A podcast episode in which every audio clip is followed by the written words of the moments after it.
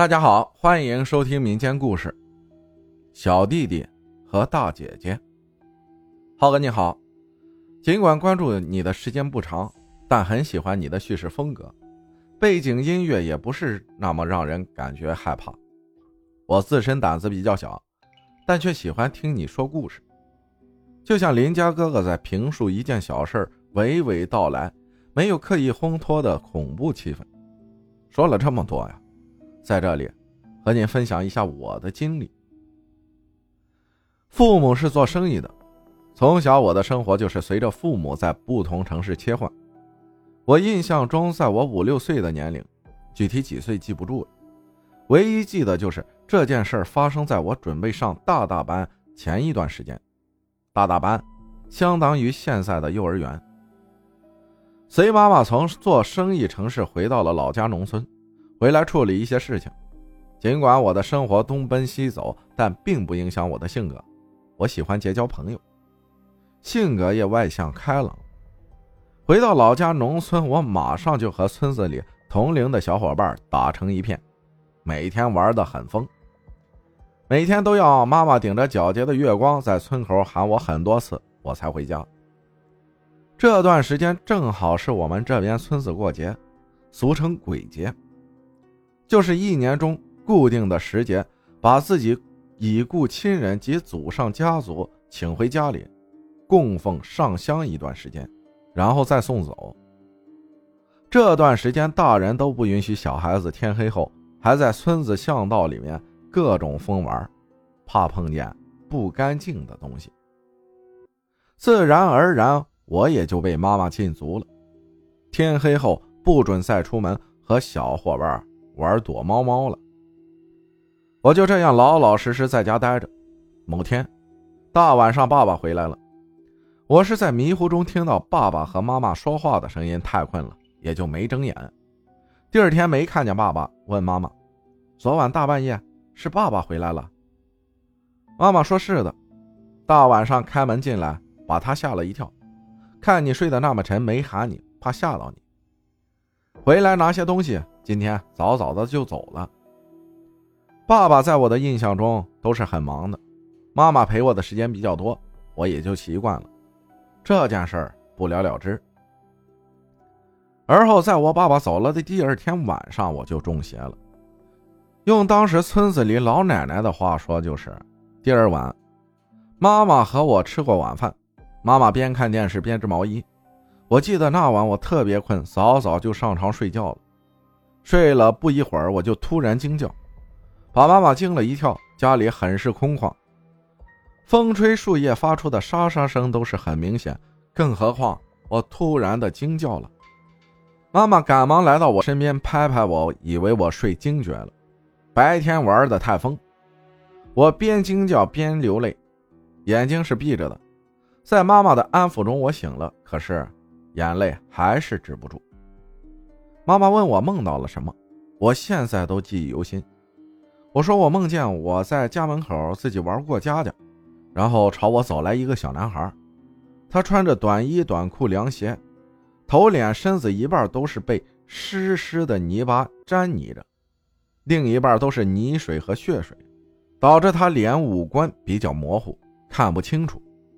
奇怪的是，我并不害怕他，而是同情他，问他怎么了，他也不回答。就站我旁边，他脚四周都是滴了一地泥水和血水的混合物。在梦里，我还主动去拉他和我一起玩过家家，他也顺从的蹲下来陪我玩了一会儿。我拿出一个苹果准备吃，他猛然起身朝我扑过来，抢我手中的苹果。就在这个时候，吓到了我，我一边惊叫一边哭。他很大力，我也不示弱。两个人拉锯中，听到他喃喃自语。我好饿，求求你给我吃吧，我好饿。然后我就醒了。起初妈妈听完我的描述不以为然，以为就是小孩子单纯做噩梦，然后哄睡了我，同时让我去和哥哥睡一张床。哥哥已经在农村读小学了，父母就没有把他带在身边。我是因为从小就体弱多病，父母不放心家里老人带，这样我就不那么怕了。这里也交代一下，妈妈一个人带着我和哥哥农村比不了城市，晚上黑灯瞎火，晚上风也特别大，刮的树木沙沙作响。妈妈也害怕，爸爸不在家，就把哥哥的床从另外一个屋搬来妈妈他们房间里，放在他们大床的床尾位置。晚上哥哥继续睡他的床，妈妈和我睡大床，这样三个人就睡在一个屋里，给妈妈壮壮胆儿。妈妈继续在客厅织毛衣，我和哥哥窝一个被窝。正当我准备入睡时，我清楚的看到妈妈他们大床旁边的大衣柜旁，站了一个小男孩，和我梦中那个一模一样。妈妈房间大衣柜一侧对接妈妈他们的大床，另一侧和墙之间有个很大的空隙，恰巧可以站两个人在里面。那个小男孩依然少言寡语的那种，就那么安静的站着。我特别清晰的喊妈妈进来，这次没有惊叫。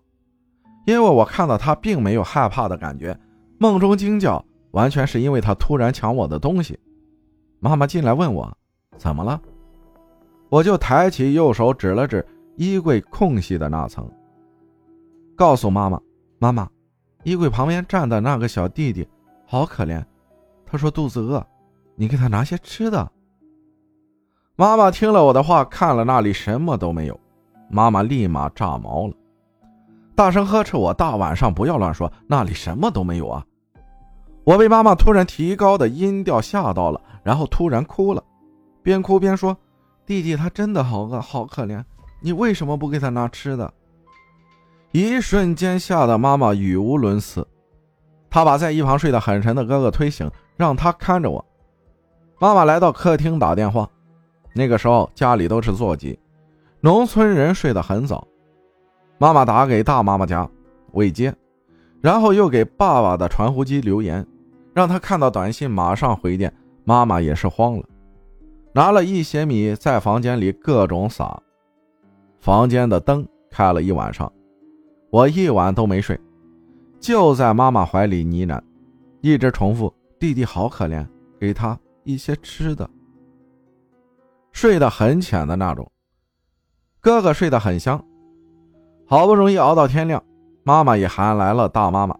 大妈妈看看我，白天的我很正常，该吃吃，该玩玩，似乎忘记了昨晚的一切，和妈妈描述的晚上那种样子极不搭边。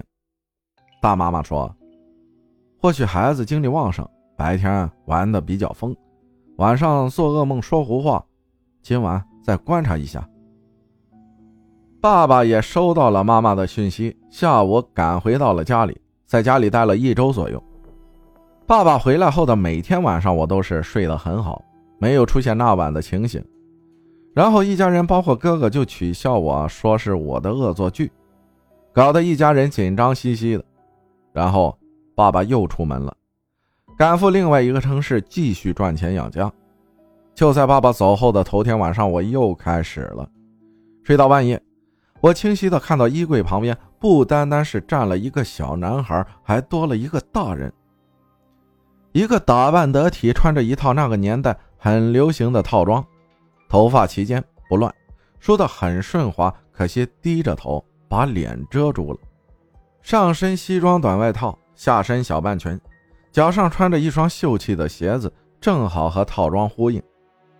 我记得一身外套颜色是浅灰色。是一个大姐姐的感觉，她牵着脏兮兮的小男孩，低着头站在哪里，我依然很清晰的指给妈妈看那个地方，一大一小两个人和我要东西吃，妈妈给他们东西吃，给他们东西吃啊！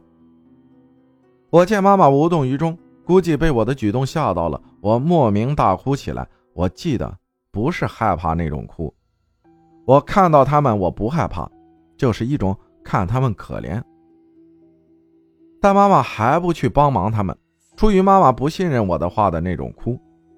妈妈怔了一会儿，立马跑去厨房拿了一碗生糯米和一把菜刀，对着衣柜角落那里拼命泼米，同时把菜刀放在衣柜旁边的窗台上，然后对着那个角落大声呵斥：“不要一天来缠着我家娃娃，我们和你们无冤无仇。”妈妈的声音不知道是激动还是害怕，都是发抖的那种。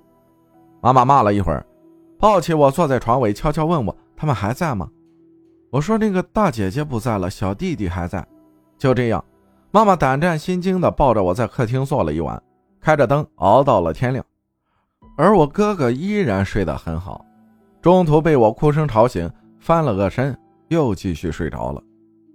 第二天天一亮，一宿未眠的妈妈显得很是疲惫，而我天一亮又和没事人一样跑出去找小伙伴玩了。傍晚吃饭的时候，爸爸出现在餐桌上，看来爸爸被妈妈第二次召回了。妈妈让他等我好彻底了再走，赚钱固然重要，小孩子每天这样长期下去不是个事儿。再次提一句，我爸是个无神论者，第一次回来家里待一周。他并没有看见妈妈描述我大半夜异常的样子，看见小男孩站在衣柜旁边，所以更加坚定他认为我在说谎，觉得我自己这样一弄来捉弄大人。这次爸爸回来，他显然有些生气，觉得妈妈太把我的话当回事了，两个人还因此拌了几句嘴。恰巧晚上有人打电话给爸爸，约爸爸聚聚，爸爸就去了。妈妈特意嘱咐他晚上回来不要太晚。晚上，爸爸不算很晚就回来了。那时候，我和哥哥刚刚洗漱好，准备上床睡觉，依然是同样的大半夜。我依然在床上惊坐起，在黑暗中大声喊妈妈。爸爸妈妈开了床头灯，我指给他们看，衣柜旁边那个角落里又站了大姐姐和小男孩，他们饿，给他们一些吃的。爸爸看我的神态和举止，被我吓毛了。因为我看起来不是在撒谎，是真真看到那两个人。爸爸脸上的表情也表明他慌了。他跟随妈妈去厨房拿了各种米来撒，然后把呆呆坐在床边，手一直往前指的我哄睡，告诉我明天早上天亮就给他们做好吃的，让我不要担心他们了。然后晚上我就睡在爸爸妈妈中间，哥哥依旧睡在床尾的小床上，依旧睡得很好。第二天天一亮，妈妈和爸爸去请了大妈妈来家里。之前爸爸是很反对这种迷信活动的，要不是他昨晚亲眼看见我的样子，他是不会去请的。大妈妈属于村子里专门看风水辟邪的这样的一个人物。大妈妈问了我，看到那两个人是啥样，我给她描述了。她拿了一些东西在那里弄，那个时候对这些不感兴趣，也就没怎么记住。我只希望他赶快问完，我要出去玩。下午的时候，我记得妈妈炒了一大锅蛋炒饭，还有一些水果零食，拿了一些彩纸剪的红红绿绿的纸衣、纸裤、纸鞋。大妈妈一只手牵着我，一只手拿着在家里点好的香，我们一起来到了村口一条河旁。妈妈和她在那里对着河跪着，把香插进土里去，然后烧纸衣、纸裤各种，嘴里念念叨叨，大致就是给你吃好喝好。衣物钱财都给你们烧了，不要来缠着小孩子了。他和你们无冤无仇，做事儿要讲良心。最后走的时候，把一锅蛋炒饭倒在那里，水果零食也都留在那里。我全程就站着观望，感觉与我无关的。结束后，大妈妈和妈妈牵着我回家了。这段经历在我身上前前后后持续了半个多月之久。起初，大人都以为我调皮，故意捏造事实捉弄大人，对我的异常也没怎么上心。后期看我每晚那么规律发作，他们心里也毛毛的，就开始请专人来做法。一切结束后，我晚上不再哭或是闹了。后来长大了些，妈妈问我还记得吗？我说记得呀。妈妈说：“那你害怕吗？”我说：“从一开始看见他们就没有害怕的感觉，我哭。”是因为他们太可怜了。接着，妈妈告诉了我两件事情，让我深切感知到这个世界真心有科学解释不了的事情。那个时候我已经读高中了，这件事离我当时也已经十几年了。妈妈说那个时候我还小，告诉我怕吓到我，就没说。现在说出来也没事就当闲聊了。第一件事，妈妈说：“你小时候每晚看到的那个小男生，浑身一半泥土一半血水，那个是我们这边插秧时节，他们家的大人在泥水地里插秧，他奶奶在家里做好饭，让他拎着送去给地里的大人。他约莫七岁左右，刚上一年级。据说很懂事听话，学习也不错。就在他横穿公路去对面田地里给大人送饭的时候，他的凉鞋在马路中间掉了一只。他当时也不注意看有没有车，就立马反身弯腰去捡鞋。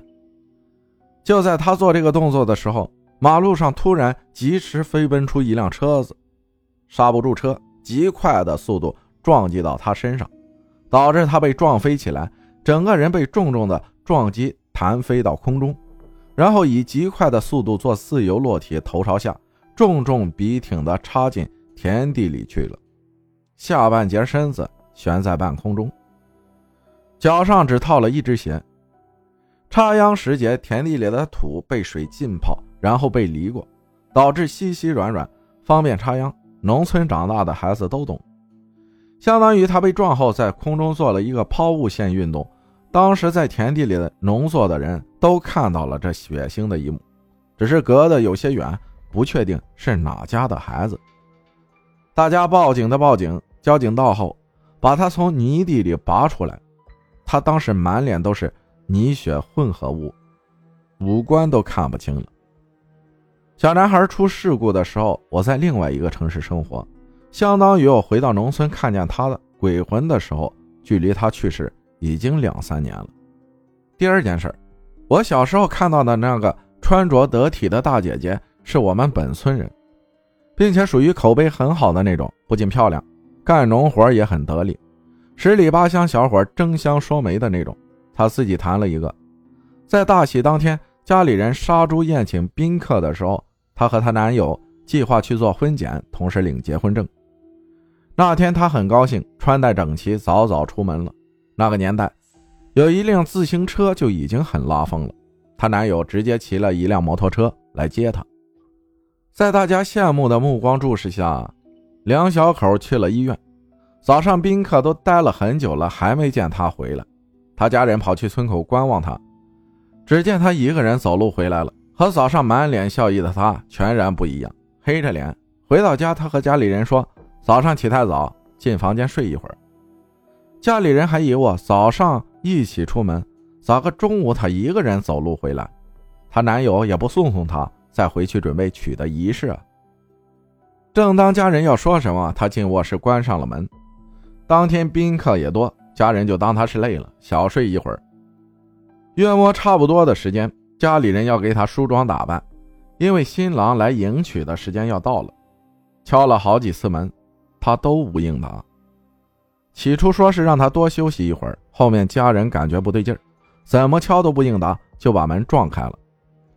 只见他躺床上，面如死灰，床头柜旁边是一瓶已经空瓶的农药。家人七手八脚把他拉去医院洗胃，可惜还是无力回天了。事后他家人多方打听才知道，祸端出自于婚检。本来当天他们高高兴兴去做婚检，拿了单子准备去打结婚证。这个姐姐去洗手间的间隙，给他们做婚检的医生和她男友悄咪咪说：“你女人不贞，她的处女膜已经不完整。”就这句话激怒了她男友，他从洗手间出来就和她大吵，然后告诉她这个婚不结了，就骑上摩托车扬长而去。这个姐姐在原地愣了一会儿，就徒步走回家了。那个年代，贞洁在人们心里比命都重要。一时想不开，就在婚房里喝农药自杀了。这个姐姐为人干练，做事儿也是光明磊落，从未做过出格的事情。事后，他的家族和村子的人去包围了那家医院，交出做婚检的那个医生。院方不得不出来辟谣，毕竟一句话害死一个人。说是平时剧烈运动，比如运动员干体力活的，都会导致撕裂，不完整。也有可能是先天生长的原因。我看见那个姐姐的样子，就是她家人给她入棺穿的衣服。而这个姐姐去世的时候，我才出生一两个月，完全不知道这些事情。等我看到他鬼魂，是我五六岁的时候。妈妈和我说完这些，我突然觉得冥冥之中让你撞见的人和事儿，包括鬼魂，怎么也逃不掉。合适的世界里。总会碰面，究竟是什么原因会让我碰到他们两个呢？咱们下期再接着讲。感谢小丸子分享的故事，谢谢大家的收听，我是阿浩，咱们下期再见。